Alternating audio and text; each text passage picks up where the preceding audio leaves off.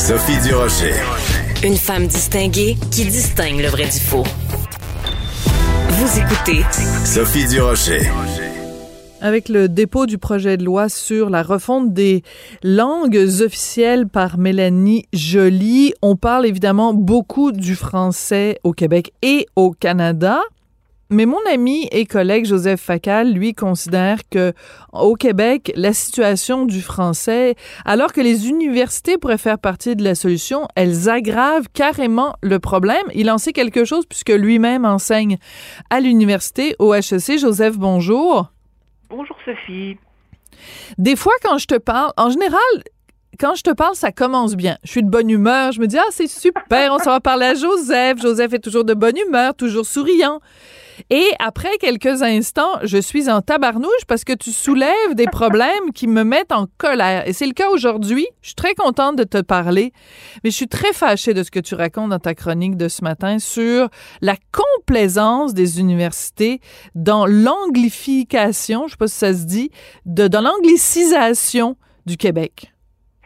Écoute, Sophie, je crois que c'est ton collègue et conjoint euh, Richard Martineau qui disait l'autre jour euh, quand un avion atterrit, euh, c'est pas une nouvelle. Mm. Quand un avion s'écrase, ça c'est une nouvelle. voilà, voilà pourquoi, qu'est-ce que tu veux? Le métier de chroniqueur, c'est plus souvent qu'autrement mettre le doigt sur le bobo plutôt que sur le beau gros soleil. Alors je m'excuse évidemment de parfois troubler tes matinées. Mais par ailleurs, je, si, ça peut te consoler, euh, je, t'assure que euh, je, me suis fait plein de nouveaux amis dans le monde universitaire. Je mets amis entre guillemets avec ce que j'ai écrit, mais tu sais, euh, je le portais en moi depuis tellement longtemps qu'à un moment donné, je me suis dit, écoute là, vu que je vois ça de l'intérieur, il faut que moi aussi je témoigne. Et à cet égard-là, Sophie, il y a quand même des nuances à faire. Que des étudiants universitaires au Québec aient à lire des textes en anglais, en soi, il n'est pas là le scandale si le professeur fait un certain effort pour fournir également des textes en français. Il va de soi, il va de soi que la recherche de pointe est dominée par les travaux anglo-saxons. Beaucoup de ces textes n'existent pas traduits dans d'autres langues. Alors, loin de moi, loin de moi l'idée de m'insurger contre le fait que des étudiants lisent des textes en anglais, surtout, surtout au niveau de la maîtrise et du doctorat, de la recherche de pointe. Ce que je déplore surtout, c'est la multiplication des groupes courts en anglais notamment au premier cycle, c'est évidemment des communications internes, par exemple les courriels qu'on reçoit, qui sont fréquemment systématiquement bilingues, comme si on était dans la fonction publique fédérale, et bien entendu, ce qu'on ne nous dit pas, c'est qu'une bonne partie de l'explication, elle est purement financière. C'est-à-dire que plus il y a d'étudiants étrangers qui paient le gros prix, voilà. plus évidemment des rentrées d'argent pour les universités. Donc, si tu veux, le souci de la langue est complètement écarté au prix, au prix d'un comportement qui est celui tout simplement d'une logique d'entreprise. Hmm. Il s'agit que l'offre éducative réponde au marché et les étudiants sont traités comme des clients et les programmes sont traités comme des produits. Alors évidemment, qu'il y ait des enjeux économiques, je comprends. Que ceci soit l'unique critère de nos choix institutionnels, là, évidemment, ça me pose un problème, surtout au moment où toute la société renoue avec le débat linguistique, eh bien, dans le monde universitaire, ça ne nous concerne absolument pas. Et ma conclusion, Sophie, est que dans le préjugé populaire sur l'université Tour d'Ivoire splendidement isolée, il y a un gros fond des vérités. Ouais, alors je vais te raconter euh, une anecdote. Donc, au premier cycle, je suis allée à l'université à McGill. J'ai fait un bac en études nord-américaines. Et bon, moi, je suis parfaitement bilingue. Hein. J'ai vécu euh, quelques années à Ottawa quand j'étais jeune. De toute façon, peu importe, euh, je suis même parfaitement bilingue. Donc, j'arrive à McGill et on nous dit à McGill officiellement que tu peux soumettre tes travaux autant en français qu'en anglais, parce qu'on est dans un pays euh, où il y a deux langues officielles et tout ça. Alors, à un moment donné, dans un cours, je me souviens plus, un cours d'anthropologie ou de je sais plus trop quoi, j'ai décidé de tester le système de McGill et au lieu de remettre mes travaux en anglais, j'ai euh, soumis mes travaux en français. Le professeur arrive, me remet ma copie, j'ai une excellente note et euh, il y a euh, une question qui est soulevée dans mon dans mon travail. Donc je vais voir le prof à la fin du cours en lui disant écoutez, je comprends pas très bien euh, pourquoi sur, cette partie-là de mon travail vous m'avez fait tel commentaire et là le prof de me répondre mais je parle pas un mot de français, j'ai donné votre travail à, à corriger à ma femme. Alors écoute, mais tu sais, à la limite, non, mais on, rit, c'est anecdotique, mais c'est pour dire que, je veux dire, c'est ah, c'est de façade, là. On nous fait croire. Moi, tout le temps, les trois ans que j'ai passé à McGill, quand je me présentais au registrariat, quand je me présentais à la cafétéria, quand je me présentais partout, partout, partout, j'exigeais, écoute, c'est il y a 30 ans, puis déjà j'étais une emmerdeuse. Alors je me présentais partout en exigeant de me faire servir en français. Et 90% du temps, j'arrivais pas à obtenir les services en français. Donc, j'allais me plaindre en disant comment ça se fait que je suis à Montréal, puis on me, répondait tout le temps, ouais, mais tu sais, pourquoi tu vas à McGill d'abord? Je t'attends de parler en français. Pourquoi je vais à McGill? Parce que il y a des cours qui sont offerts là, qui sont pas offerts ailleurs, parce que c'est à deux coins de rue de là où j'habite, parce que, parce que, parce que, mais j'ai quand même le droit d'avoir des services en français. C'était la croix et la bannière. Bien sûr, Sophie. Alors, prolongeons, un peu ton raisonnement. Admettons qu'il y, qu'il y aurait beaucoup à dire sur euh, la supposée euh, égalité de services linguistiques à McGill et à Concordia. Poussons un peu plus loin. Évidemment, dans cette logique commerciale dont je parlais il y a un instant, l'UCAM, l'Université de Montréal et compagnie voient McGill et Concordia comme des concurrents. Alors évidemment, pour attirer les étudiants chez nous et empêcher qu'ils aillent à McGill ou Concordia, qu'est-ce qu'on a trouvé comme idée géniale?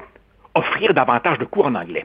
Alors tu as non seulement d'un côté la difficulté à obtenir des services en français dans des institutions anglophones qui supposément font une place aux Français, mhm. mais en plus, évidemment, les institutions francophones se tire elle-même à la mitraillette dans les deux pieds en offrant des cours en anglais pour éviter l'hémorragie. Résultat, tout le monde s'anglicise, tu vois. Euh, et encore une fois, encore une fois, ce qui me décourage, et je te l'ai souvent dit, c'est qu'après plus d'un demi-siècle de débat linguistique, il y a encore des gens qui ne comprennent pas la différence entre le, bilinguisme ou le multilinguisme individuel, voilà.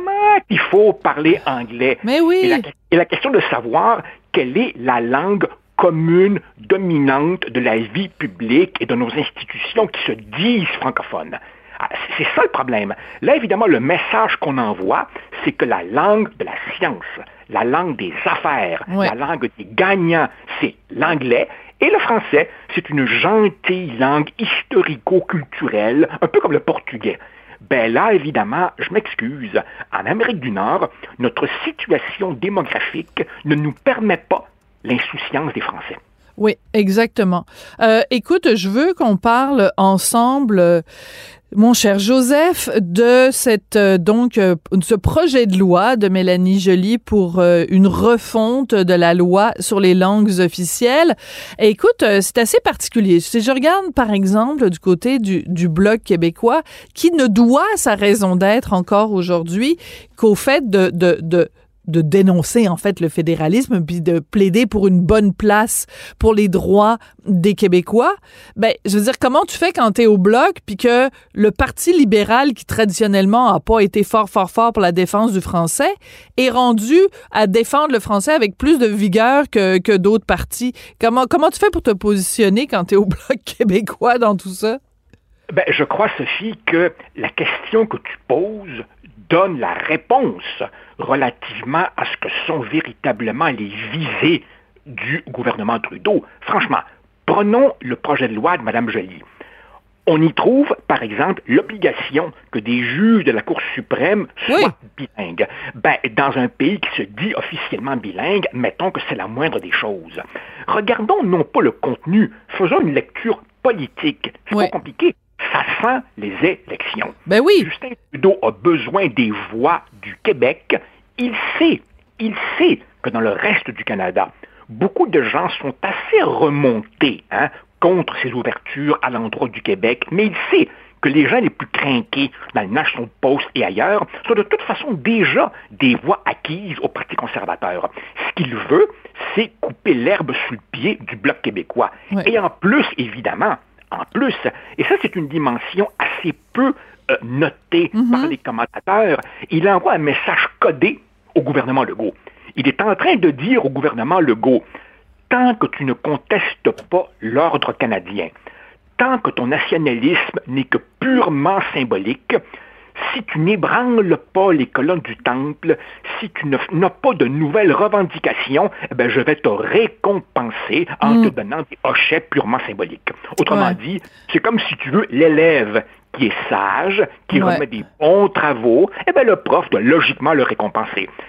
Ce qu'on note peu, c'est que c'est bien beau faire inscrire dans la Constitution que euh, le, Québec est une nation. Mais cette Constitution, Sophie, il y a une raison pour laquelle, depuis 82, aucun gouvernement du Québec ne l'a signée, parce qu'elle nous fut imposée et qu'elle n'est pas légitime. À partir du moment où tu commences à écrire des choses dedans, tu lui donnes une, légitimité. Ben oui. Jouer le jeu. Ouais, ouais. C'est comme euh, si tu choisis la couleur. De, je vais utiliser une image vraiment euh, terrible, mais c'est comme si tu disais on, on, on, peut choisir la couleur de nos chaînes. Ben non. Il faut demander à se libérer de ces chaînes. Faut pas commencer à négocier la couleur. On va-tu les faire en argent? Va-tu les faire en bronze? Va-tu les faire? Non, non, non, non, non. À partir du moment où tu reconnais que ces chaînes-là ont leur place, ben là, tu acceptes ta, ta, ta condition euh, ta condition d'opprimé, ta condition de... Sophie, tu, tu, tu, parlais, Sophie, il y a un instant de, de tes années à McGill. Oui. Il y a à l'université McGill un très, très, très grand historien québécois, une sommité, un homme qui s'appelle Yvan Lamonde. Et l'historien Yvan Lamonde, tous ses travaux montrent que depuis bientôt 200 ans, depuis au fond les patriotes, tout le nationalisme québécois est divisé en deux camps. Tu as ceux qui pensent que le nationalisme doit être politique, autrement dit que nos revendications doivent déboucher sur un statut proprement politique distinct, et tu as ceux qui ont un nationalisme strictement défensif, qui se disent tant qu'on a la langue et nos valeurs, c'est l'essentiel. Nous sommes revenus aujourd'hui à cette deuxième posture, celle du bon vieux Canadien français. Et c'est pas Peux-tu nous le refaire, le, Canadien français? Canadien français. C'est comme Elvis Graton puis Ginette. Ça me fait Ginette, elle parle comme ça? Linda. Ben, Linda, elle s'appelle. Merci Jean-François. merci Jean-François. Linda, puis il est parti de baseball préenregistré. Oui, tout à fait. Sur le bord de la plage à, je sais pas, Wildwood ou euh, quelque chose comme ça, Old Orchard. à, Santa Banana. Bon, ben, décidément, Jean-François, veux-tu qu'on te donne un micro? Jean-François, qui est notre réalisateur ici à l'émission et qui, et qui euh, ben, heureusement, vient combler euh, nos petits, nos petits manquements. Qu'est-ce que tu veux? On vieillit, puis lui est tout jeune encore. Joseph, je veux absolument qu'on parle euh, de cette autre chronique, pardon, que tu as écrite euh, samedi, euh, où tu parles de, bon, évidemment, un certain nombre de cas où le Québec s'est fait pointer du doigt comme étant islamophobe, comme étant xénophobe, comme étant vraiment intolérant. Et les événements terribles de London en Ontario sont venus exacerber ça pour des raisons incompréhensibles parce que ce sont des événements qui ont eu lieu en Ontario, donc c'est difficile de, de, comprendre ce lien que les gens font entre les deux. Écoute, Sophie, la tuerie survient en Ontario, mais c'est la faute du Québec, franchement. Autrement dit, s'il y a de l'islamophobie, ce n'est absolument pas la faute du Canada, ça doit être un produit d'importation fabriqué au Québec. Pour le reste, mon propos s'inspire de ta réflexion. La dernière fois que toi et moi, on s'est parlé, Mhm. tu m'as dit que cette relation Québec-Canada faisait penser à une espèce de relation de couple toxique. Oui. Tu t'es retenu en disant « Oh, ça me tente pas ce matin d'aller là ». Et puis ton propos m'a trotté dans la tête et je me suis dit Bon, Ben oui. bon, bon. Eh fait oui, que tu, me plagies puis tu me cites pas. Ah ben, mon Joseph, toi. Non, non, je te taquine. Mais je suis contente de voir que oui, en Eh effet, oui. parce que sur le coup, tu vois, on se parle tous les deux, évidemment. Des fois, j'ai une réflexion qui peut être euh, spontanée, puis je me dis, bon, ben, est-ce que vraiment, dans le contexte actuel, on peut se permettre cette comparaison-là? Mais je pense qu'elle est en effet valide quand tu es en situation euh, face à quelqu'un euh, euh, que cette relation-là est toxique. Puis ça peut être une relation de couple, mais ça peut être une relation par-enfant, ça Bien peut être une relation avec un ami, et que tu manges des coups, mais tu continues à y aller. À un moment donné, il faut se poser des questions. Et je pense en effet que la relation qu'on a avec le Canada est une relation comme ça. Jusqu'où va-t-on accepter de se faire gifler? Voilà, la, la- la- la personne piégée dans ce type de relation endure parce qu'elle manque de confiance, parce qu'elle manque de fierté, parce que son estime d'elle-même a été brisée par l'autre. Ben, c'est pas compliqué. Jusqu'à quand nous, les Québécois, accepterons d'être ainsi traités, ainsi qualifiés par le Cana- Canada anglais? On nous dit continuellement, ah, c'est des cas isolés. Mais, mais ces cas isolés s'accumulent et perdurent depuis des décennies. À un moment donné, là, il faut bien se poser la question sur notre sursaut de fierté euh, que, que, que, que j'attends impatiemment. Oui. Voilà. Euh, la fierté, tu sais, c'était un slogan de la ville de Montréal, ça, il y a quelques années. Je pense que c'était sous Jean Doré, si je ne m'abuse. La fierté à une ville, Montréal. Ben, j'aimerais bien que la fierté ait une province, que ce soit le Québec, et qu'on arrête de se, de s'aplaventriser devant, euh, devant euh, euh, le reste du Canada et qu'on, et qu'on, et qu'on se taise quand on se fait cracher dessus. Ça devient euh, vraiment agaçant. Donc, tu sais, il y a une expression en chinois, c'est grow a pair.